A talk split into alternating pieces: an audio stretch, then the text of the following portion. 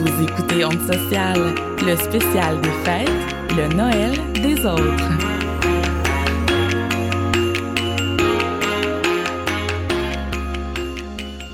Bonjour, vous écoutez En Social et ici Geneviève Dion. Je vous souhaite la bienvenue à notre épisode Le Noël des autres, l'isolement social chez les aînés.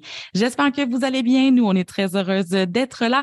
Aujourd'hui, on parle, comme on l'a dit, d'isolement social chez nos aînés et on aura la grande chance plus tard dans l'épisode de recevoir une clown thérapeutique, un professionnel de l'organisme Les Petits Frères ainsi qu'une proche qui témoigne de la solitude chez les aînés. Avant d'aller plus loin, je salue mes collègues. Émilie Dubois, bonjour. Salut. Daphné Vaskevitch, salut. Allô. Bon, ben, on commence hein, tranquillement avec le temps à avoir euh, nos petits rituels qui s'installent. L'année dernière, on a réalisé un épisode euh, qu'on a intitulé Le Noël des autres avec les personnes en situation d'itinérance. Cette année, on souhaitait refaire euh, ou, ou en tout cas installer cette tradition chez nous en vous présentant un autre épisode qui porte sur Noël, un Noël différent que celui qu'on se souhaite tous, hein? Euh, un Noël qui est heureux, chaleureux, joyeux, réuni. On voulait euh, se rappeler qu'il y a des gens qui n'ont pas cette chance-là. Donc, euh, c'est pour ça qu'on a envie de, de vous présenter l'épisode d'aujourd'hui. Vous, les filles, comment vous entrevoyez votre prochain Noël sans restriction COVID? On espère de tout le monde, on se le souhaite. Comment vous voyez ce Noël 2022 qui approche à grands pas? Euh, ben, c'est quand même excitant, après quand même quelques années à pas avoir des Noëls traditionnels. Fait que c'est, je suis comme contente de retrouver ces traditions-là, de retrouver euh, des personnes. Ça fait longtemps que j'ai pas vu, là, si je me trompe pas, là, j'ai euh, un nouveau bébé dans ma famille que j'ai jamais encore rencontré. Wow, ouais. Donc, euh, c'est vraiment excitant, mais ça vient aussi avec une partie de stress. Mhm. Je sais pas pour vous, mais être dans des gros contextes sociaux comme ça, des grosses réunions de famille, euh, ça fait longtemps que je l'ai pas Mhm. vécu. Euh, donc, c'est assez étrange euh, d'être avec nos proches puis de pouvoir se réunir. C'est vraiment un Mm. privilège qu'on a cette année. Puis, euh, Mhm. j'en suis bien reconnaissante. Mhm. Mais je suis d'accord avec toi. D'abord, je suis comme toute fébrile, dirait. Je sais pas me situer. J'ai comme hâte de retrouver mon Noël de mes proches, mais en même temps, comme tu dis, c'est comme un genre de stress parce qu'on dirait que t'es comme ben chez vous en pyjama finalement de Noël avec tes petits proches autour de ton sapin, que tu te couches à 10 heures. Bon, j'ai peut-être l'air d'une grand-mère, là. Pas, on dirait que c'était le fun aussi, mais en même temps, j'ai comme hâte de, de, de retrouver mes proches. Mais on sait comme pas non plus dans quelle ambiance ça va avoir l'air parce qu'on dirait que ça fait tellement longtemps qu'on n'a pas vécu un rassemblement avec autant de gens, à donner des cadeaux, à partager de la bouffe. C'est comme beaucoup de choses qui, à la longue, pour certains, ça peut être anxiogène de, de recommencer tout ça parce que ça fait si longtemps qu'on n'en a pas eu. J'ai hâte de créer des, des nouveaux souvenirs, puis de se rappeler aussi nos souvenirs post-COVID. Puis euh, j'ai hâte d'être entourée des miens, même si peut-être qu'il y a certains, pour certains, il y en a qui nous ont quittés aussi pendant, tu sais, ça fait quand même trois ans qu'on n'a pas Mhm. fêté Noël. Ouais. Fait que ça se peut aussi que ça soit plus difficile pour certains parce qu'il y en a qui, qui nous ont quittés, mais on va essayer de, de retrouver une certaine euh, festivité de Noël. Toi, Jen, Mhm. comment tu vois ça? Mais moi, euh, je, c'est pour ceux qui se rappellent, j'aime pas Noël. Je suis le Grinch. euh, j'aime pas Noël. Ça, ça me rend euh, nostalgique. euh, ça me, ça me stresse. euh. Fait que oui, moi, des Noëls slow, slow, slow, là, euh, bien relax, c'est parfait pour moi. Ça correspond à, à, à mes attentes. Je trouve que c'est moins stressant. Moi, genre, je mangerais du spaghetti là, à Noël. là. Tu sais, comme juste, on se casse pas la tête. Là, tu comprends? Je prends des grilled cheese, genre, c'est parfait. Juste d'être entouré des. Juste, ouais, juste comme un souper bien normal du dimanche en famille, là, bien normal, Mhm. pas de stress, tu sais, on se colle une pizza, that's it, Ben genre. oui. Je trouve ça, non, mais je trouve ça tellement, ça m'énerve de, d'arriver puis de voir, mettons, ma mère qui a travaillé puis qui est fatiguée, on arrive au repas puis là, genre, elle a mal dans le dos, elle a chaud, elle est stressée, genre. Puis là, il y en a tout le temps un que, tu sais, puis là, tu sais, mais, mais moi, moi, moi aussi, là, je suis de même, mettons, là, tu fais ton repas puis là, tu goûtes, ah, mais ça me semble c'est moins bon que d'habitude, comme, ce petit commentaire, là, il est petit gossant, tu sais, en tout cas. On le fait ça, même, là, là. ça me stresse. Ouais, c'est ça. Fait que, mais par contre, euh, c'est vrai qu'avec le temps, euh, les enfants, mon gars puis mes nièces ont rendu Noël plus doux, plus joyeux, Mm. plus agréable. C'est le fun d'aller voir reconnaissant, content. Euh, Là, j'espère qu'il m'entend pas parce qu'il est juste à côté, mais William, il a 10 ans, puis il croit full au Père Noël encore. Mm. Fait que ça, c'est comme une grande réussite aussi d'avoir créé cette euh, magie-là, tu sais, puis euh, la, la, la garder vivante. Puis fait qu'il y a ça aussi, tu sais. Mais sinon, moi, j'ai plus hâte aux vacances puis autour Noël. Puis j'espère qu'on aura de la neige, puis qu'on pourra jouer dehors. Oui. J'espère qu'on pourra aller glisser, faire de la raquette, faire des bonhommes de neige.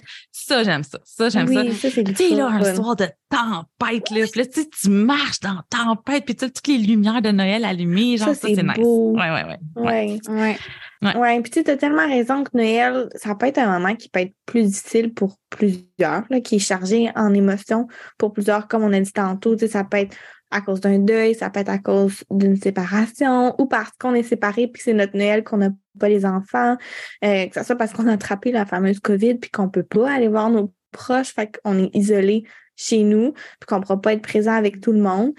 Puis tu sais, je pense que ce qui est important de se rappeler, c'est qu'il y a plusieurs raisons qui peuvent amener que Noël va être plus difficile cette année ou les autres années à venir ou les années passées.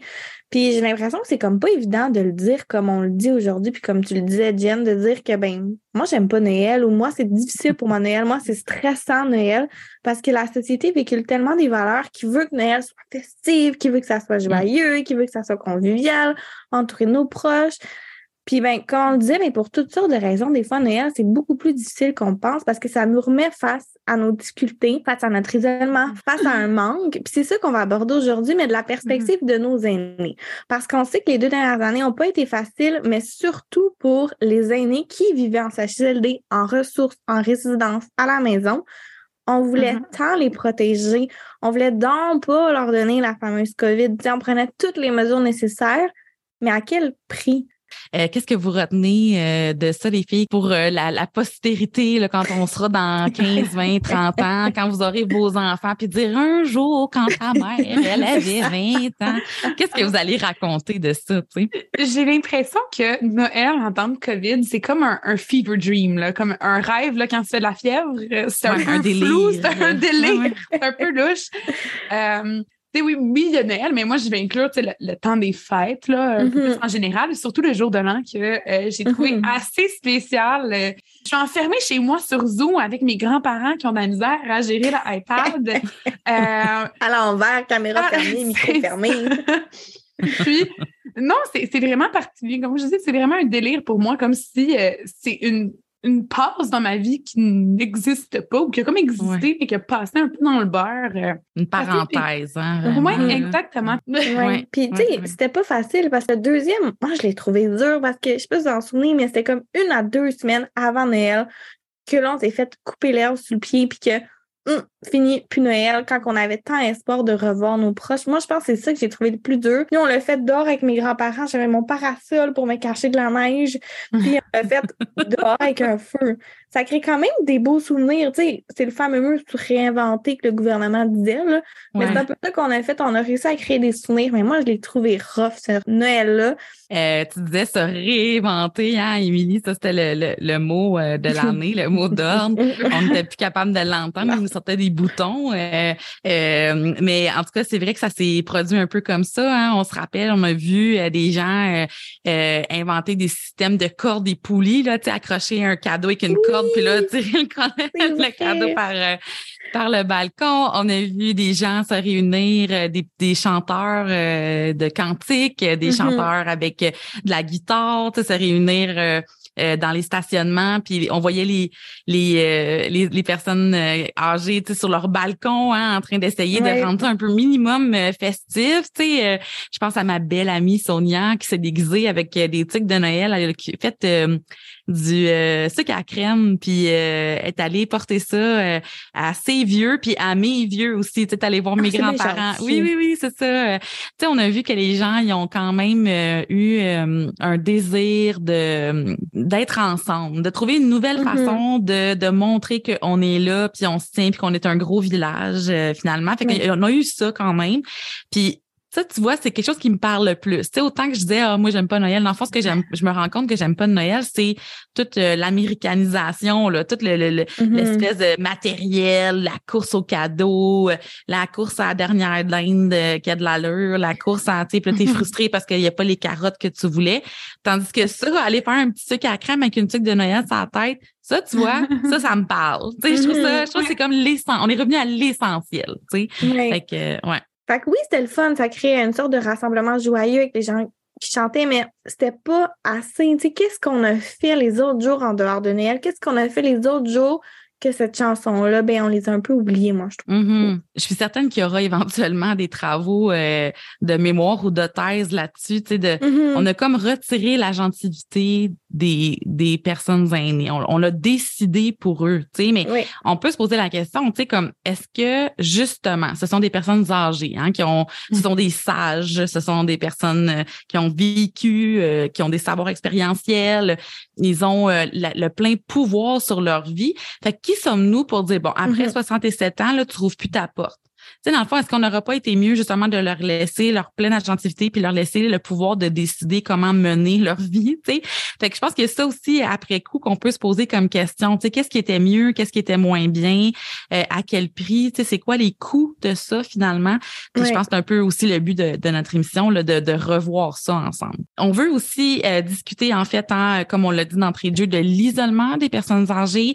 Euh, c'est pas juste à Noël, cette affaire-là, c'est à l'année longue. Il y a des gens qui vivent mal la solitude, d'autres qui sont très heureux là-dedans. Mais on peut se poser la question, qu'est-ce qu'on peut faire pour vraiment favoriser l'implication sociale euh, de ces citoyens-là? Hein? Qu'est-ce qu'on fait pour se défaire de l'âgisme? Vraiment de voir ces, ces, individus-là, ces citoyens-là à part entière. Tu sais, l'âgisme, moi, je trouve que ça prend beaucoup trop de place dans notre société. Puis je pense que les inclure, c'est vraiment important. Tu sais, moi, je me dis toujours que les personnes âgées, c'est des personnes qui possèdent tellement de savoir, de sagesse, d'intelligence. Quoi, dans notre société, nous, on les met tant de côté. Puis tu sais, ça, c'est de la discrimination basée sur l'âge. Puis j'aimerais ça être une société qui met beaucoup plus de l'avant les personnes âgées, qui les mettent, comme dans certaines sociétés, au centre de tout, qu'on prenne beaucoup plus soin d'eux, qu'on les voit pas comme un fardeau parce qu'ils sont loin d'être un fardeau pour nous et pourraient tellement nous apporter plus. Pourquoi on les met pas plus en valeur? Moi, je trouve ça vraiment dommage. On est à peu près une seule, euh, une des seules sociétés hein, au monde qui faisons ça, là, qui prenons euh, nos vieux puis les mettons euh, en cellule, là, partout ailleurs au monde. hein. On vit avec euh, les personnes aînées à même le domicile, on leur, euh, on les respecte, on les écoute, on les valorise.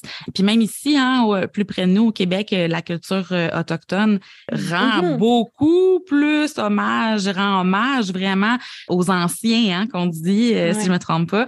Oui, puis ce, ce contact-là aussi qui est génial quand on, on va vivre avec, mettons, le grand-parent dans la maison familiale, ben c'est que le jeune a une belle euh, liaison, Ben oui. puis apprend aussi, tu sais, ils ont un, une espèce de moment ensemble qui est, qui est magique. Donc, euh, ouais, c'est malheureux de, de, de constater tout ça. Tu sais, je, je me demande c'est où dans la société que nous, au Québec, on s'est dit, ben, les personnes âgées, euh, c'est, c'est, trop. C'est trop pour nous, c'est trop une grande charge de travail parce que, au final, c'est ça, de, de- historiquement, là, les personnes âgées, c'était, euh, c'est un peu le pilier de la famille. Et Mhm. J'aimerais ça voir un retour du balancier de vraiment impliquer de plus en plus les personnes. Je pense que c'est vraiment un, Mhm. un beau souhait. Ouais, Mhm. vraiment. Puis ben, justement, ça me fait penser à un projet qui a eu lieu à, Québec. Euh, c'est deux jeunes là, dans la vingtaine qui sont euh, étudiantes au Cégep, puis qui résident dans une ressource pour personnes âgées. en fait, c'est comme un échange de services, je pourrais dire. Eux, ils sont logés, nourris, ils ont accès à Internet, euh, ils ont une carte puce qui sont payés également là, pour euh, toute leur session. En échange, 10 heures de bénévolat. Donc, ce qu'ils font, ils vont faire des, ils vont organiser des activités auprès des aînés, ça veut dire euh, on va faire de la musique, euh, l'accompagnement dans les promenades, séances d'information, encore plus, vont jouer au bingo. Euh, pourquoi est-ce qu'on n'en a pas plus de projets comme ça? Pourquoi est-ce qu'on peut pas briser l'isolement, justement, en plus de régler la crise des logements pour les étudiants? Euh, Exactement. Ouais. Vraiment, là, c'est. Moi, ça m'a fait toucher au cœur de, de voir une initiative comme ça. Oui, il existe aussi des projets semblables hein, euh, avec des euh, garderies. Donc, euh, dans Oui, les rez-de-chaussée des RPA, là, ça peut être intéressant justement d'avoir, euh, tu sais, lancer des ballons, euh, euh, danser sur de la musique. Ça, c'est des activités qui n'ont pas d'âge. Tu sais, qui qui est pas heureux de voir un petit de 4 ans, genre, qui qui, qui pitch un ballon tout croche? C'est ça, ça fait plaisir à tout le monde. qui rit. Ça fait du bien à tout le ça. Ça monde, fait du bien à tout le monde, exactement. Fait que oui, on peut sortir du cadre, euh, tu sais, d'un d'un building beige neige avec presque pas de fenêtre. Là. On peut sortir de, du modèle poche qui existe actuellement, puis le penser autrement, pas juste en architecture, mais aussi en, en, ressources puis en relations humaines. Tu sais.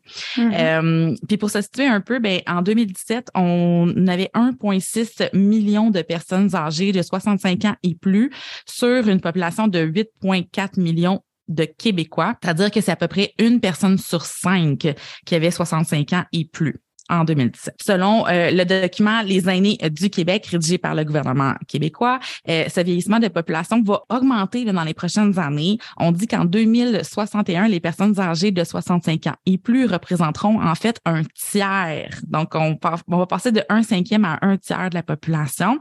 Puis ça, ben, c'est nous autres. Hein? C'est nous autres, ça, qui mm-hmm. va être vieux en 2061. Mm-hmm. Personnellement, j'aurai 79 ans, presque 80, si j'ai le privilège de me rendre jusqu'à là. Euh, vous viendrez euh, jouer aux cartes avec moi, mesdames. Vous allez être pas mal plus jeunes que moi. vous allez être pas mal plus jeunes que moi dans ce temps-là. Euh, puis, ben c'est ça. Tu sais, l'augmentation, ben, elle peut être notamment expliquée par le fameux baby boom hein, d'après-guerre, mais aussi à cause des développements qui ont permis une meilleure hausse d'espérance de vie. On vit plus vieux, puis on vit plus jeune plus longtemps aussi. Là. Ça, mm-hmm. c'est une autre affaire. Hein? Il y a à peu près 30 ans, l'espérance de vie se situait autour de 75 ans. Puis en 2016, on était rendu à 83 ans. Fait que vraiment, là, on voit qu'il y a un bond de 8 ans là, en l'espace de 30 ans seulement.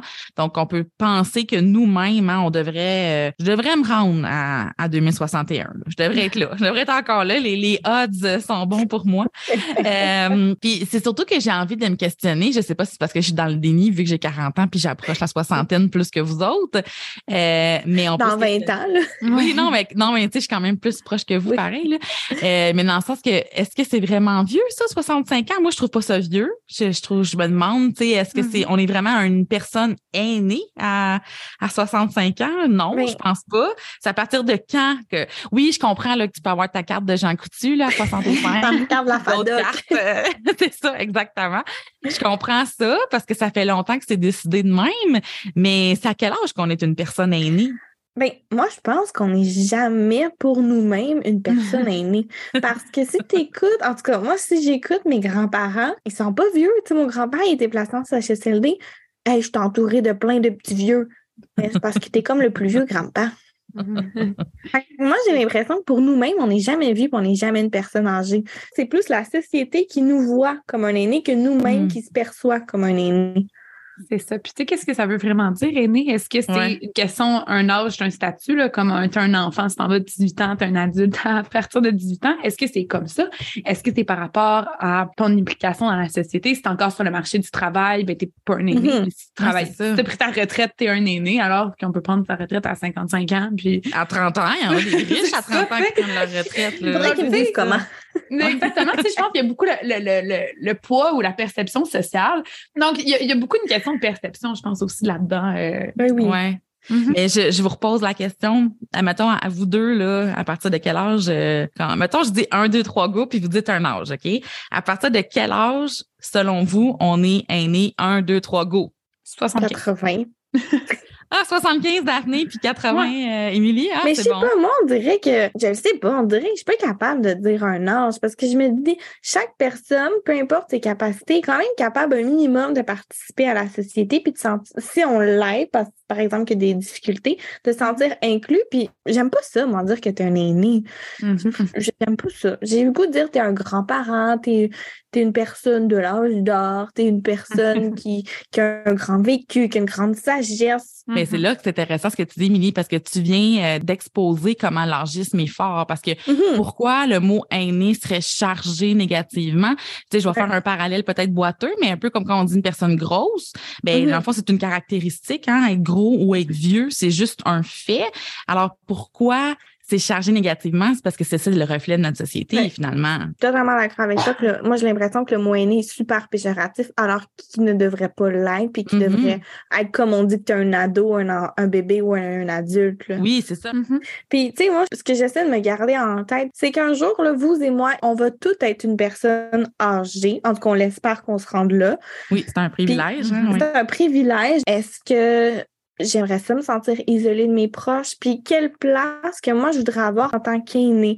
Est-ce que moi, je voudrais faire partie du 30% des personnes âgées qui sont à risque de souffrir d'isolement? en fait, l'isolement social, c'est que la personne a peu ou pas de contacts sociaux, euh, que ce soit en nombre, en durée ou en fréquence.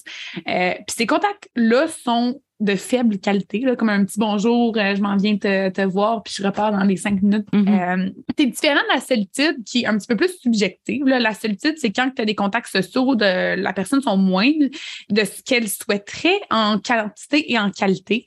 Euh, par exemple, il y a des personnes qui vivent seules, qui ont peu de contact avec d'autres personnes, qui se sentent pas seules du tout, qui ressentent pas la solitude, tandis qu'il y a d'autres personnes euh, qui sont entourées de plusieurs gens euh, qui peuvent ressentir la solitude. Ouais c'est ça. Fait que dans le fond, l'isolement social, c'est vraiment la fréquence des contacts sociaux. Donc oui, il y a plus de risques de ressentir de la solitude euh, lorsqu'on est isolé, mais c'est pas un automatisme. Au final, je pense que ça se résume en on a tous besoin de contacts sociaux pour se sentir bien, maintenir sa santé. Euh, puis c'est la même chose pour nos aînés. On a besoin d'être reconnu, d'être aimé et d'être valorisé. Et ça, ça passe en grande majorité par nos contacts avec les autres. Oui, oui, oui, vraiment. Puis, tu sais, il y a plusieurs facteurs qui peuvent être liés euh, à l'isolement. Hein. Euh, ça peut être induit par la perte d'un conjoint, la perte d'amis, de membres de la famille, euh, mais ça peut être aussi, tu sais, très individuel dans le sens que si j'ai des pertes cognitives ou des pertes de mobilité, euh, je peux plus avoir l'usage de mes jambes ou j'ai tout le temps mal au dos ou tout le temps mal à la tête ou je suis obligée de toujours faire des siestes, tu sais, par exemple. Mm-hmm. Les problèmes de santé physique, les atteintes cognitives, c'est aussi tout le temps que je passe en clinique, à l'hôpital, aller recevoir mes, mes vaccins, faire des prises de sang. C'est une job à temps plein. Hein? Quand tu es malade, là, puis tu passes beaucoup de temps à l'hôpital, sans joke, c'est une job à temps plein faire ça. Puis quand tu reviens, tu es brûlé. Fait que tu pas le temps d'aller voir des amis ou jouer la petite game de bingo dans ta RPA. Là. Fait que il y a tout ça aussi qu'il faut revoir. Euh, ça rend les contacts avec les autres vraiment plus difficiles puis vraiment plus rares, ça c'est certain.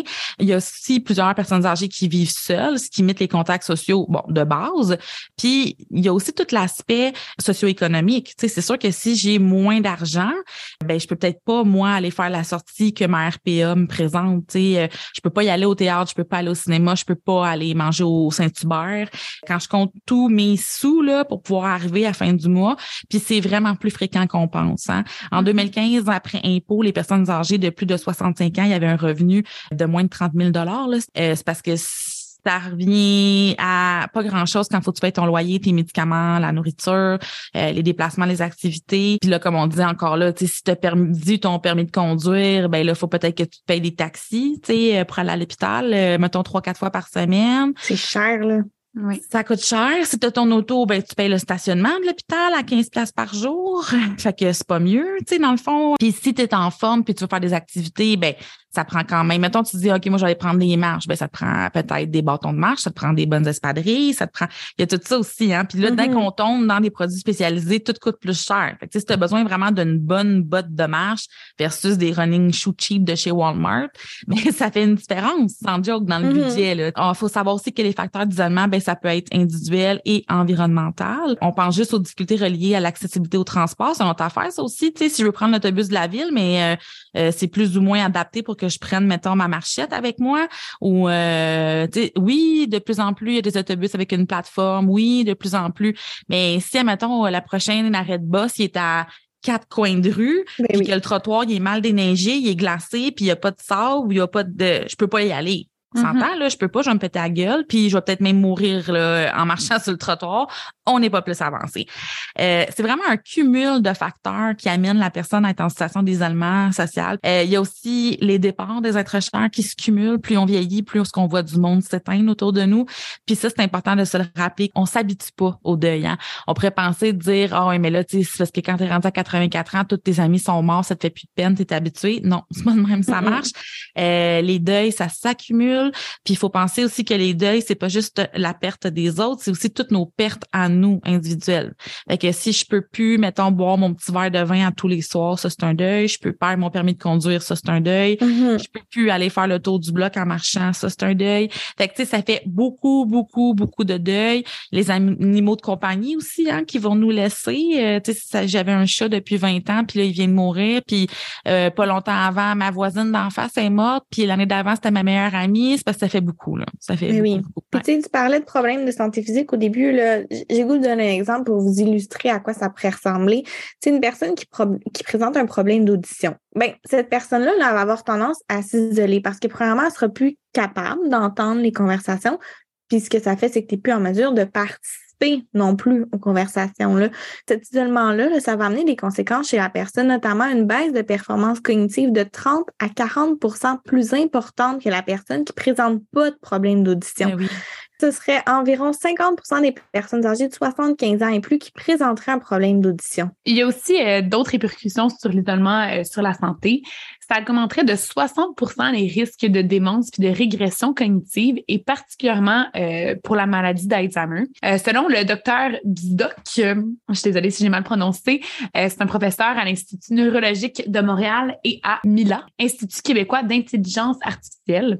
Les personnes vivant seules sont diagnostiquées plus tôt que celles avec qui vivent avec une personne, en fait. Le médecin là, précise qu'il est possible que ce taux augmente à cause du confinement lié à la pandémie et les autres diagnostics soient plus précoces qu'avant. Il y a aussi un article qui est paru dans Le Devoir en 2020, euh, rédigé par Pauline Gravel, qui était intéressant puis qui mentionnait, et je le cite, les effets secondaires psychiques et physiques induits par l'isolement social euh, qui nous a été imposé par le confinement pourraient entraîner dans les années à venir des coûts en soins de la santé aussi importants, voire supérieurs à ceux de la COVID-19 elle-même. Plus particulièrement, les effets délétères de la solitude engendrée par les mesures de distanciation sociale euh, pourraient accroître le nombre de diagnostics de la maladie d'Alzheimer aux sorties de la crise. Euh, ces données-là, là, c'est pas à prendre à la légère quand même. Là, ça montre à quel point la pandémie a eu des impacts, mais aussi euh, toutes les mesures d'isolement qui, qui a pu euh, influencer là, la santé des gens. Ce même docteur Miss Doc euh, dont tu parlais, Daphné, explique aussi que les personnes qui se sentent seules peuvent présenter une espèce de perception déformée, erronée là, de la de la réalité. Écou- Écoutez, ça, c'est quand même impressionnant. Là. Le médecin explique que la perception des expressions faciales transmises par les personnes avec qui bon, on interagit là, ou qu'on discute sont davantage perçues de manière négative. Donc, moins on est en contact avec des gens, euh, moins on arrive à bien décoder l'expression faciale chez l'interlocuteur, ce qui fait que l'interprétation, ben, elle est complètement faussée. Puis là, on s'entend-tu que les expressions faciales, quand on parle, c'est un outil de communication excessivement efficace, euh, même que c'est inné et international. Hein? Une phase de Mhm. dégoût, c'est la même phase de dégoût partout dans toutes les cultures dans le monde. Là. Fait que imaginez si tout d'un coup le décodage se transforme, puis là, ben, on se comprend plus. tu sais. C'est sûr qu'il y a des grandes conséquences, là, on s'entend. Euh, ça renforce donc le sentiment de solitude parce que là, si t'es- tu penses que tout le monde est bête avec toi, puis il n'y a plus personne qui s'intéresse à toi, s'entends-tu que tu t'éloignes encore plus? Ouais, c'est fou hein, quand même. Mm, mm. Puis, pour vous expliquer comment on peut briser l'isolement puis donner des petits trucs, on reçoit Laurence qui nous parle de son vécu en tant que proche. On s'entretient également avec Marie-Ève qui est clown thérapeutique et on reçoit en entrevue l'organisme.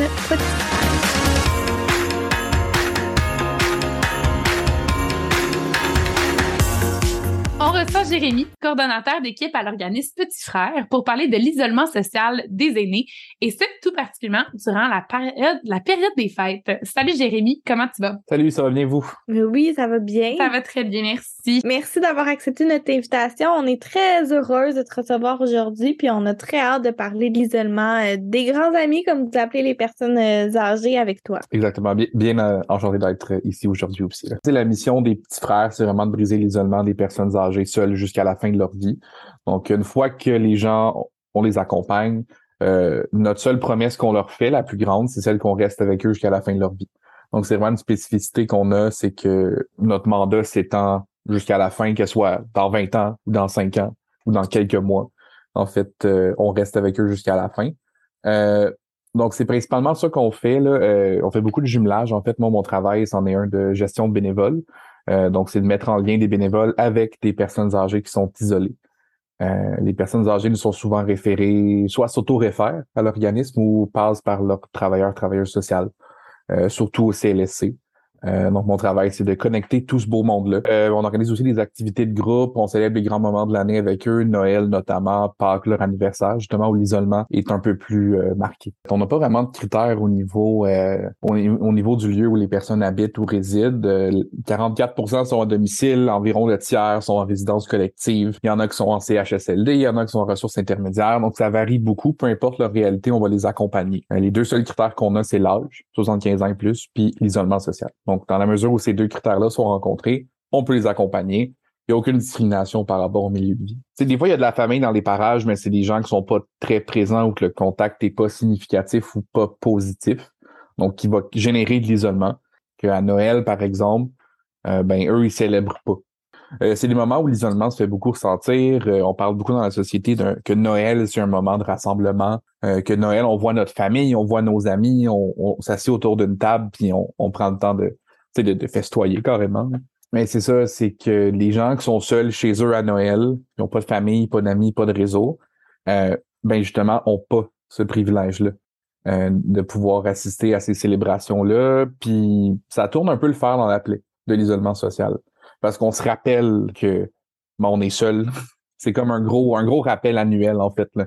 Euh, qu'on est isolé socialement. C'est pas, c'est aussi des, moments qui sont marqués par beaucoup de détresse. Euh, on a souvent des appels durant le temps des fêtes, ça va moins bien. Il y a souvent des gens qui se décident à venir vers nous dans le temps des fêtes parce qu'ils ils voient ça s'en venir, puis ils se disent bon, c'est un moment où la solitude fait encore plus ressentir.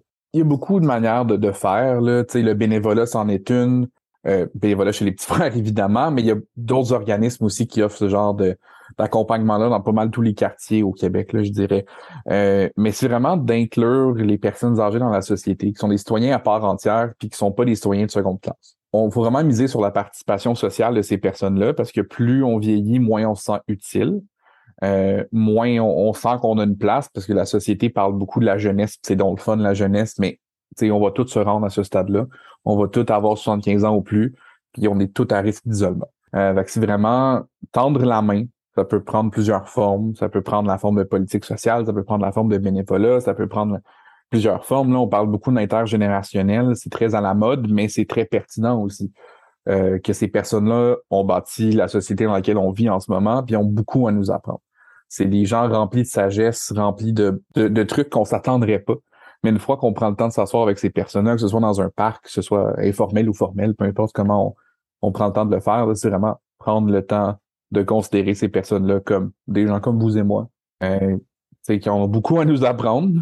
Donc, c'est vraiment de les voir comme nos semblables, plus qu'une classe à part. Euh, c'est ce que j'entends beaucoup là, de, des grands amis qu'on accompagne, c'est que c'est difficile trouver un sens à son existence, à la retraite, quand on fait pratiquement rien, c'est difficile. Euh, puis se faire reconnaître par la société, ça l'est encore plus. Souvent des bénévoles qui leur montrent comment la technologie ça fonctionne, euh, des, grands amis qui s'achètent des tablettes qui comprennent pas trop comment ça marche. Avec le bénévole est comme, hey, moi j'ai un iPad, je vais te montrer comment ça marche. Euh, mais aussi c'est des, des, gens qui ont beaucoup d'expérience, beaucoup de vécu, qui ont vu des trucs dans la société que nous on n'a pas vécu. Euh, ils ont vécu des moments historiques. Il y en a beaucoup qui étaient en vie durant la Seconde Guerre mondiale, par exemple c'est fascinant de voir que ces gens-là s'en souviennent, peuvent en parler. Euh, c'est vraiment une vision différente. c'est des gens qui ont été élevés dans plusieurs endroits au Québec. il y a beaucoup d'histoires à partager. Justement, on fête notre 60e anniversaire cette année. ça fait longtemps qu'on dure, il y a sûrement une raison pour ça. Euh, on compte sur des milliers de bénévoles au travers de la province. On accompagne des milliers de grands amis aussi. Donc, sans les bénévoles, il n'y aurait pas de petits frères. On couvre euh, la province au complet. Euh, on accompagne de plus en plus de personnes. Notre impact significatif, justement, euh, sur les sur des personnes âgées, on, on vise 10 000 personnes d'ici 2030. Euh, C'est ça, fait qu'on essaye de faire le plus qu'on peut un peu partout au Québec. Et cette année, justement, on a la chance de faire quelque chose en présence. Les deux dernières années, c'était beaucoup, vous restez à la maison, vous amène des cadeaux.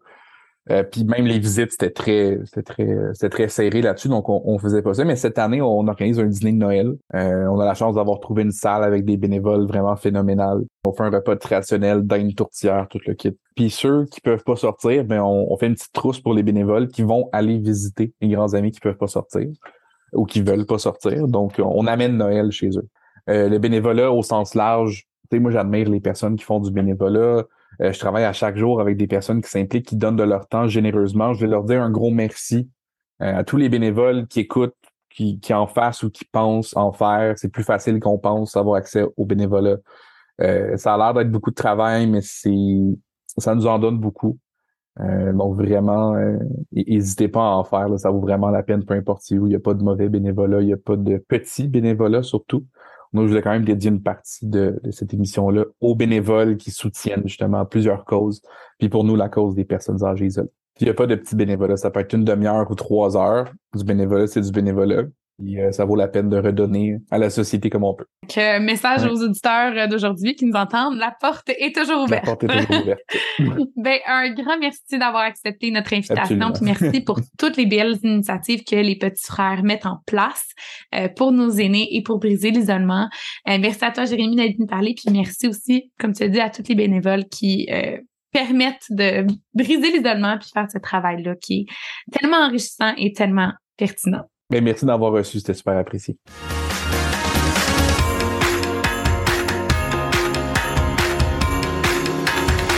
J'ai avec moi Marie-Ève, clown thérapeutique en CHSLD, alias Fleur Lajoie, qui est avec nous pour aborder l'isolement chez les aînés. Salut Marie-Ève, comment vas-tu? Mais salut, Émilie, ça va bien, mais oui.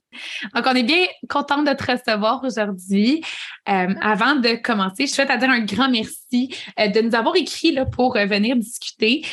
toi, Marie-Ève, pour les gens qui connaissent pas, c'est quoi les clowns thérapeutiques? En quoi ça consiste ton travail? Clown thérapeutique, en fait, c'est un être qui se base sur l'art clownesque qui est dans le fond d'être euh, en connexion avec ses émotions. Donc, on est des êtres émotifs qui vivent toutes les émotions, puis on, l'exprime intensément.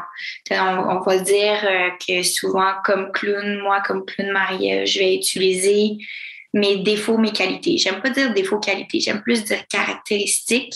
On les extrapole, puis on utilise ça pour se rendre vulnérable et rentrer en relation avec l'autre au travers les émotions. Donc, on est comme des grands êtres émotifs et vulnérables qui désirent entrer avec une autre personne. Puis en, CHSLD, on fait qu'est-ce qui est vraiment, vraiment pertinent de entrer en relation avec les aînés, c'est euh, on sait que plus une personne vieillit et perd ses capacités, que ce soit ses capacités physiques, mentales, ben elle ne perd jamais l'intelligence émotionnelle, elle ne perd jamais ses émotions. La capacité de vivre ses émotions, elle ne perd jamais, cette partie-là. Donc, euh, il y a vraiment moyen de vivre des moments magiques avec les aînés parce qu'on rentre en émotion, par les émotions avec eux, en relation. Initialement, j'avais un rêve de devenir clown thérapeutique. Puis en fait, c'est drôle parce que j'ai commencé le clown thérapeutique en pandémie. J'ai eu une opportunité de d'intégrer la caravane philanthrope, qui est un organisme, et d'avoir comme papa clown Guillaume Vermette. Et puis, euh, dans le fond, euh, il nous a pris sur son aile, une gang de clowns ensemble. On, a été en formation ensemble, puis on a appris beaucoup sur le terrain par la suite. Puis dans le fond, initialement, moi j'ai commencé le clown thérapeutique et j'étais à l'extérieur du CHSLD. On faisait du clown au travers les vitres parce que les aînés, ben, on sait à quel point ils ont été particulièrement isolés, comme beaucoup de gens, durant la pandémie. Mais il n'y avait pas le droit de visite de proches. Puis pendant un long moment, il n'y avait pas, le droit de service comme zoothérapie, euh, clown thérapeutique, c'en est un des services. Donc, j'ai commencé au travers les vitres, à, les vitres à connecter euh, avec eux. Mais euh, quand j'ai intégré la caravane philanthrope, euh, il était spécialisé il voulait vraiment s'orienter vers les aînés. Et puis, j'ai toujours eu euh, un, amour pour les aînés, de connecter avec eux. Puis, je pense que j'ai toujours eu le désir de rentrer en contact avec des gens marginalisés ou des gens que je sentais isolés. J'ai eu ça. Puis, ben, eux se spécialisaient particulièrement avec les aînés. Et euh, c'est une clientèle extrêmement touchante. On les met tellement de côté, donc, euh, mais ils peuvent tellement nous enrichir, nous. Donc, euh, ben pour moi, ça, ça, faisait ça faisait bien du sens que, que, je, que je me joigne à, l'équipe et que je fasse du clown thérapeutique avec eux pour les aînés. Mais il n'y a pas de parcours fixe ici au Québec.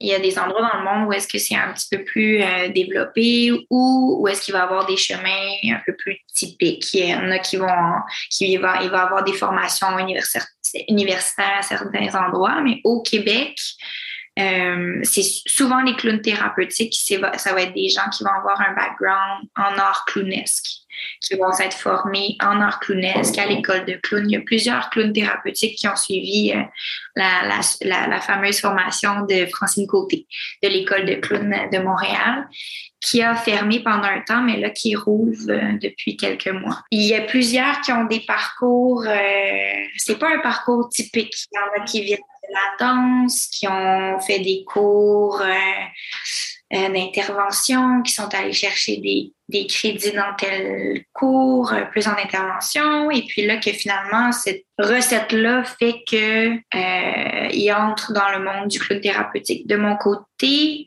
euh, je suis beaucoup beaucoup dans les arts, je fais de la danse, euh, bon, je suis artiste et tout ça. J'ai toujours eu ça en dedans de moi quand même, malgré que bon, on est humain, on vit toutes les émotions. Psycho m'a toujours beaucoup intéressée, mais j'ai pas d'études en psychologie, j'ai pas d'études en intervention, mais c'est un univers qui m'intéresse énormément. Puis ça reste que quand on rentre dans le, dans le, domaine, ben, on a des formations, on a des coachings aussi pour être formé comme clown, travailler notre art clownesque, mais aussi en intervention dans une approche humaine. Mais c'est sûr qu'on n'a pas, n'a pas des plans d'intervention à faire, on n'a pas un suivi d'intervention, on est en relation d'aide ici et maintenant avec la personne et aussi en clown, on ne doit pas garder en mémoire ou prévoir. On est en improvisation ici maintenant. Qu'est-ce que chante la personne que j'ai devant? Qu'est-ce qu'elle a besoin? Comment je peux connecter avec elle? Peu importe les émotions. Des fois, on pense à clown, ça va juste être de la joie ou du rire ou des blagues mais ça va arriver avec des personnes âgées que je vais connecter au travers la tristesse, mais une tristesse qui est légère aussi, une tristesse qui apaise, qui libère, qui prend soin. Ben, on amène de la couleur en premier, on amène de la vie. Ça change du décor du CHSLD. C'est ah, t'es donc bien belle. Puis souvent en CHSLD, la, la particularité, on a tendance à s'habiller dans euh, un style qui va leur rappeler leur époque. Fait qu'un peu plus des années, euh, ben, des fois c'est 40, les années 50, 60, d'aller chercher des, des motifs, du carotté, les points, le rétro, une petite chemise à froufrou. Moi, je suis dans des couleurs vives. Ma couleur euh, attitrée beaucoup, c'est la couleur jaune elle est beaucoup en jaune. Elle a une chemise, une petite jupe euh, cigarette. Là. Il nous trouve donc beau, donc belle. Ah, t'es pas bien belle. Ah, c'est beau tes cheveux. Ah, t'es belle. Ah, t'es c'est belle. Ah, tourne. Ah, t'es belle. Ah, t'es fine. Puis c'est beaucoup de, de beauté. C'est beaucoup comme après ma barre, c'est vraiment ça. Ensuite, c'est le bienfait, c'est on, on, on leur permet de les accueillir dans les émotions, peu importe c'est quoi. Donc, s'ils vivent de la frustration, on va pas leur dire non, tu n'as pas le droit de te frustrer ou toi, tais-toi. C'est, on n'est pas là-dedans. On est vraiment, mais ben, peut-être que ça va arriver que la personne elle vit une colère, que je vais dire, ben oui, vous avez bien raison. De légitimer ce qu'elle vit, parce que si elle vit une émotion, c'est parce qu'il y a un besoin qui n'est pas répondu en arrière, quelque chose qui a besoin d'être rempli. Il y en a qui vont pleurer, qui vont crier. C'est libérateur. On légitime leur émotion c'est normal. On est là, puis on a que de yeux que pour eux. Écouter leurs émotions, être là avec eux, mm-hmm. amener de la légèreté, du rire, du temps, prendre le temps avec eux. Puis on, est toujours les meilleurs clowns quand on est le plus honnête envers qui on est. On joue pas un rôle, on joue pas à être clown. Je suis extrêmement mariée à fond. La caisse, je suis clown. Je suis fleur, je suis mariée aussi il y a vraiment des dynamiques différentes, puis on, s'ajuste aussi aux besoins. Ben, entre autres, il y, a, une personne, parce que j'ai su qu'elle était en fin de vie, puis, oui, puis je sais pas si je vais pouvoir retourner euh, avant que cette personne-là euh, quitte ce monde, mais c'était un monsieur euh, extrêmement adorable qu'on a commencé à créer un lien avec lui à l'extérieur des CHSLD. Puis c'était un monsieur que d'autres collègues clowns allaient voir depuis un moment. Et c'était quelqu'un qui refusait de voir les clowns. Et initialement, il voulait pas nous voir, euh, il nous souriait pas, il était comme non, non, non, il, venait comme qu'est-ce que vous faites là, je veux pas vous voir. Puis il voulait aucun contact avec les clowns. C'était quelqu'un de très, très, très fermé qui ne souriait pas. C'était difficile de rentrer en contact avec lui comme clown et même pour les préposés ou les infirmières, infirmiers qui travaillaient dans le CHSLD, c'était, pas facile. L'atmosphère était, était lourde. Euh, on allait le voir de semaine en semaine, puis à un moment donné, qui a eu un contact avec un des clowns. Puis, il a imité ce qu'il faisait. Puis après ça, ben, de fil en aiguille, on a créé un lien. Et puis, à un moment donné, un de mes moments coup de cœur, il nous a dirigés dans une genre de méditation tai chi pendant au moins 10 minutes. Le clown, c'est comment je peux entrer en contact avec toi, indépendamment de ton histoire, indépendamment de ton background. C'est quoi tu fait quand tu étais plus jeune, c'est quoi tes erreurs, je m'en fous. Ici et maintenant, on connecte ensemble. Comment on peut avoir le plus beau moment partagé? Dans notre équipe de clowns thérapeutiques avec la caravane philanthrope, on, on doit apprendre la langue des signes parce qu'il y a deux clowns thérapeutiques sourds dans l'équipe. Et puis nous, on a un, on a un CHSLD qu'on va visiter à chaque semaine maintenant, qui est le CHSLD Quartier-Ville, qui a un aile sourd. Et moi, j'étais interprète en langue des signes avant, donc la langue des signes, c'est ma deuxième langue, troisième langue dans le fond. Ça brise l'isolement, la barrière de langue. C'est vraiment magique aussi. Voulais dire un grand merci, Maria. Je pense que ton travail est si important, si beau. Ça doit apporter des moments magiques. Puis je te remercie pour tout le temps que tu donnes aux personnes âgées que malheureusement beaucoup trop de gens oublient. Moi, je te lève mon chapeau pour le travail que tu fais. C'est un travail merveilleux. Je te souhaite une belle continuité à toi et à tes collègues clowns. Puis bonne suite. Merci. Puis on remercie la famille de la joie pour, euh, pour faire tout leur beau travail. merci beaucoup.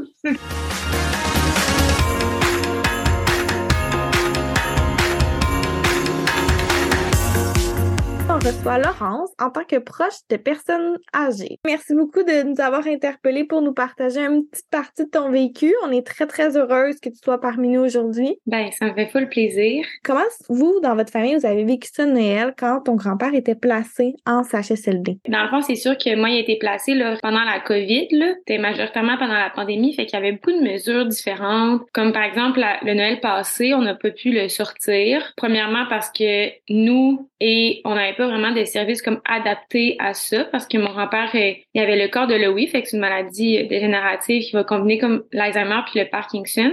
Il y a toute la rigidité du Parkinson au niveau du corps, fait qu'il y avait comme une difficulté pour nous de réussir à l'apporter en chaise roulante, le mettre dans la voiture, tu puis il y avait tout aussi des, règles aussi par rapport à comme qui, pouvait aller le voir, fait que malheureusement on pouvait juste être quatre à la fois dans la chambre pendant Noël, fait qu'on pouvait pas être comme toute la famille ensemble là, puis c'était le masque et tout ça, là, fait que c'était pas très euh, naturel, c'était pas euh, vraiment festif, là, si on peut dire ça comme ça. Puis euh, il y avait aussi la notion que, tu sais, on sait pas quand il y a de la démence, qu'est-ce que ça peut avoir comme effet sur notre proche. Fait qu'est-ce que ça va y rappeler des souvenirs, ça va-tu le mêler encore plus, ça va-tu comme être difficile pour lui, puis aussi pour les autres proches, tu sais, que je pense à ma grand-mère, ça peut comme relever beaucoup de souvenirs. Ça a été quand même une grosse décision là qu'on a dû prendre les, pendant les deux années. Qu'est-ce qu'on fait par rapport à Noël Puis comme une culpabilité aussi qui peut comme s'installer Mhm. euh, chez les proches, je pense de ah, mais là on peut pas le laisser là-bas, puis là nous on est capable de vraiment avoir du fun sans penser à ça? Je pense que sais Noël c'est quand même un moment très très familial, fait que ça a beaucoup d'impact euh, d'avoir un proche qui est placé là en CHSLD. là. Je pense qu'il y a beaucoup un sentiment d'abandon, tu sais puis ça reste un peu toujours en tête même quand on a du plaisir de comme ah j'ai du plaisir mais tu sais lui il y en a pas, fait que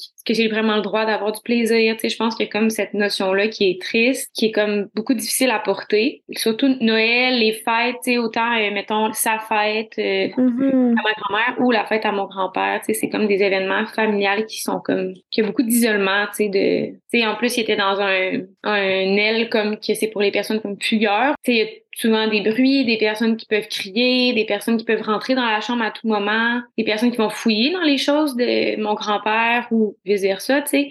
Fait que je pense que ça aussi, ça il y a comme pas l'intimité que quand tu visites un proche, ben mettons chez elle, ça aussi ça rend comme le moment moins euh, moins vrai, moins authentique peut-être que je peux dire là. Fait que tu sais, c'est pas autant humain comme qu'on Mhm. qu'on l'aurait souhaité. de notre côté en tout cas. Euh, ben j'ai trouvé ça quand même difficile personnellement. Sais moi aussi je me suis quand même beaucoup sentie coupable aussi de pas y aller assez souvent. C'est sûr que de l'extérieur c'est comme facile à dire de ah ben là moi je le prendrais le 3 heures pour y aller, tu sais le 4 heures pour y aller. Et tu peux pas y aller le soir vraiment parce qu'il se couche à comme 8 heures. Fait que t'as un horaire où tu finis à comme 6 heures puis tu veux souper ben t'as plus ou moins le temps. Euh, le midi ben il fait sa sieste de comme midi à 3 heures. Ça donne comme pas beaucoup de moments puis on dirait que même si tu veux vraiment comme prendre le temps, ben des fois ça reste difficile. Ça crée vraiment comme un sentiment de ça fait une semaine que je peux aller là, euh, pas eu beaucoup de visites, euh, pas beaucoup de stimulation, je me sens mal. C'est sûr que c'est plus difficile comme à accepter. Puis c'est comme bizarre parce a comme le sentiment de c'est bizarre à dire mais c'est comme s'il était décédé, tu sais, il est comme pas là dans les trucs qui étaient là d'habitude, tu sais, en même temps il est vivant, fait qu'il y a comme cette euh, ce sentiment un peu bizarre là de comme se dire faire comme un petit deuil anticipé des moment. En tout cas, c'est un petit peu dommage, surtout avec la pandémie. Je pense qu'il y a beaucoup de familles qui ont souffert de ça, autant les proches que la personne en CHSLD. Là, je pense que ça a été très difficile. Puis même sans la pandémie, je pense que c'est très difficile. L'amour que tu donnais, puis les soins que tu donnais à tous les jours, ben là, il faut que tu remplisses ton temps parce que là, c'est plus pareil. sais, ma grand-mère, dans les derniers moments, elle pouvait pas se permettre de genre passer un après-midi avec ses amis parce que mon grand-père pouvait pas être seul. sais, Tout était calculé. Là, si elle allait à l'épicerie, ben il y avait quelqu'un qui restait avec mon grand-père ou fait comme du jour au lendemain d'avoir autant de temps libre, je pense que c'est comme difficile. Tu sais ça t'es un petit peu seul, tu sais si t'as pas une famille mettons qui vient te voir souvent, tu te ramasses encore plus seul, tu puis à part aller chercher un café puis faire du journal, tu sais ou aller au centre d'achat, mettons, c'est quand même une activité qu'elle fait souvent quand mettons il fait froid puis elle veut marcher, ben elle va aller au centre d'achat. Tu sais si tu veux socialiser, t'es quand même seul, tu sais, je mm-hmm. pense que les activités qui sont offertes aux personnes âgées, premièrement sont peu nombreuses, surtout quand ils coûtent pas cher, mettons. Puis en plus, ben ils sont pas connus, tu sais, ils sont pas disponibles, ils sont pas expliqués aux personnes. Tu sais que ça soit sur internet, ben c'est pas adapté, tu sais, aux personnes âgées, tu sais d'avoir un formulaire sur internet d'activité, des inscriptions en ligne, tu sais c'est c'est pas adapté pour eux, tu sais certains ont pas internet, d'autres pas une tablette ou un ordinateur qui peuvent faire ces démarches-là. Fait que moi je crois qu'il y a comme un manque de ressources, puis en tout cas de connaissances, beaucoup des ressources aussi pour les personnes âgées, qui sont autonomes ou semi-autonomes. Mon grand-père, est décédé récemment, peut-être deux, trois mois. Je crois juste que c'est important de prendre le temps d'aller voir les personnes qu'on aime, tu sais, que ça soit difficile, euh, autant physiquement que mentalement, des fois, d'aller les voir. Je pense qu'il faut vraiment prendre le temps parce qu'une fois que c'est fini comme ce moment-là, ben, on se sent vraiment coupable. Fait que c'est mieux comme de, de, tout de suite le faire, tu sais, de donner notre maximum, mais tout en respectant aussi ses limites, tu sais, à, à tous et chacun. Tu sais, je pense qu'il n'y a pas tout le monde qui a la même capacité. Il faut prendre le temps d'y aller parce que c'est très, très seul, tu sais, les CHSLD. Il y a beaucoup de personnes qui ont jamais de visite, que personne ne va les voir, puis c'est triste quand on pense à toutes les choses qu'eux, ils ont données dans leur, leur vie. Totalement. Mais c'est un très, très beau mot de la fin. Je te dis un gros merci, Laurent, pour euh, le beau partage que tu as fait aujourd'hui. Puis on vous souhaite un beau Noël en famille qui espère être festif avec une pensée pour ton grand-papa. Mais aussi à tout le monde qui écoute, je vous souhaite un joyeux Noël très familial.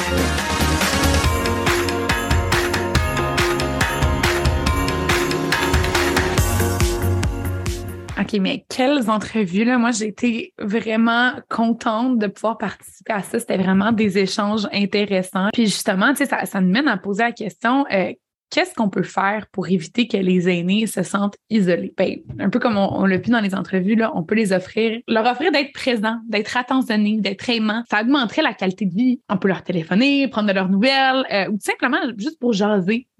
Euh, on peut aller faire du bénévolat en HSLD. On peut envoyer des cartes par la poste. C'est important pour les personnes âgées de se sentir entendues et supportées.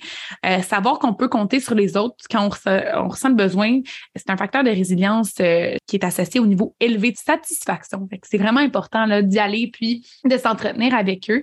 L'inclusion sociale, c'est tellement important auprès des aînés. Ça leur permet de se sentir utiles, accomplis, impliqués dans la communauté.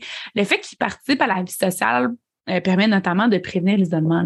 On pense à être des citoyens actifs de notre société pendant longtemps, puis là, on le dit, ils se retrouvent confinés. Donc, de, les refaire sortir un peu de chez eux, de leur routine, puis de, de, de revenir. Tu sais, c'est encore des citoyens actifs de la société, donc il faut juste leur permettre, leur donner la chance de l'être. Oui, oui, oui, certainement. Puis tu sais, je pense aussi que au-delà de l'approche systémique, là, de, de oui, c'est important que les familles s'impliquent, oui, c'est important que les familles soient là.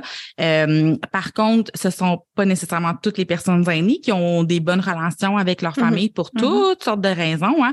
Euh, ça se peut que tu n'aies pas été un bon parent, ça se peut aussi que tu aies été un super bon parent, mais que tes enfants soient pas adéquats. Ça se peut, tu sais, je veux dire, je ne commencerai pas à, à, tout expliquer les, les exemples, vous me suivez.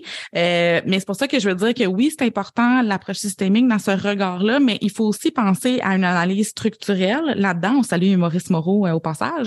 Mm-hmm. euh, mais c'est important de le voir d'une approche structurelle parce que effectivement, euh, ce sont des citoyens qui ont contribué, qui ont participé à la vie euh, socio-économique du développement québécois. Donc, on doit les reconnaître, leur permettre de s'émanciper dans notre société. L'isolement, c'est une question de santé publique. Euh, il faut trouver des solutions efficaces, entre autres en logement, en résidence pour personnes âgées, par rapport aux revenus, hein, comme on parlait tantôt, tout ce mm-hmm. qui est soins de santé, déplacement, accessibilité. Donc, je pense qu'il est temps qu'on revoie ça aussi d'un œil euh, public, euh, puis que tous les partenaires hein, de tous les niveaux, là, autant du réseau, du communautaire, du privé, que main dans la main, on soit capable de, vraiment d'avoir un, un, nouvel, un nouveau regard euh, sur ça. Il y a une autre mm-hmm. affaire aussi qu'on n'a pas parlé qui est également un enjeu de santé publique.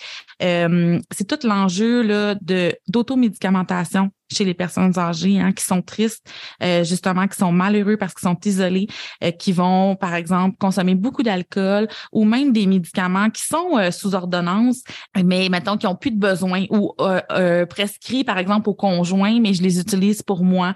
il y a beaucoup d'automédicamentation qui est présente. il y a de la sur-médicalisation aussi. Hein? Donc, par exemple, je sais pas, le cardiologue prescrit un médicament pour ton cœur, sauf que là, ça fait un effet secondaire, admettons, sur tes poumons. Fait que là, le pneumologue va te donner un médicament pour réagir à ça, mais là, ça a un effet, un effet secondaire neurologique. Fait que là, le neuro va te donner un autre. Puis là, c'est comme au début là, de la semaine, tu prenais rien, puis à la fin de la semaine, tu es rendu avec 52 pilules parce qu'il n'y en a pas un de là-dedans qui se sont parlé ensemble. Puis tous les médicaments t'amènent des effets secondaires. Fait que ça, c'est très incapacitant. C'est un sentiment vraiment difficile euh, de d'accepter que tout d'un coup, on prend plein de médicaments de même, en mm-hmm. plus d'amener tous les effets secondaires des fois, il va y avoir des tremblements, des maux de tête, des maux de cœur qui sont amenés par cette médicamentation-là. Fait que ça, c'est un mm-hmm. problème.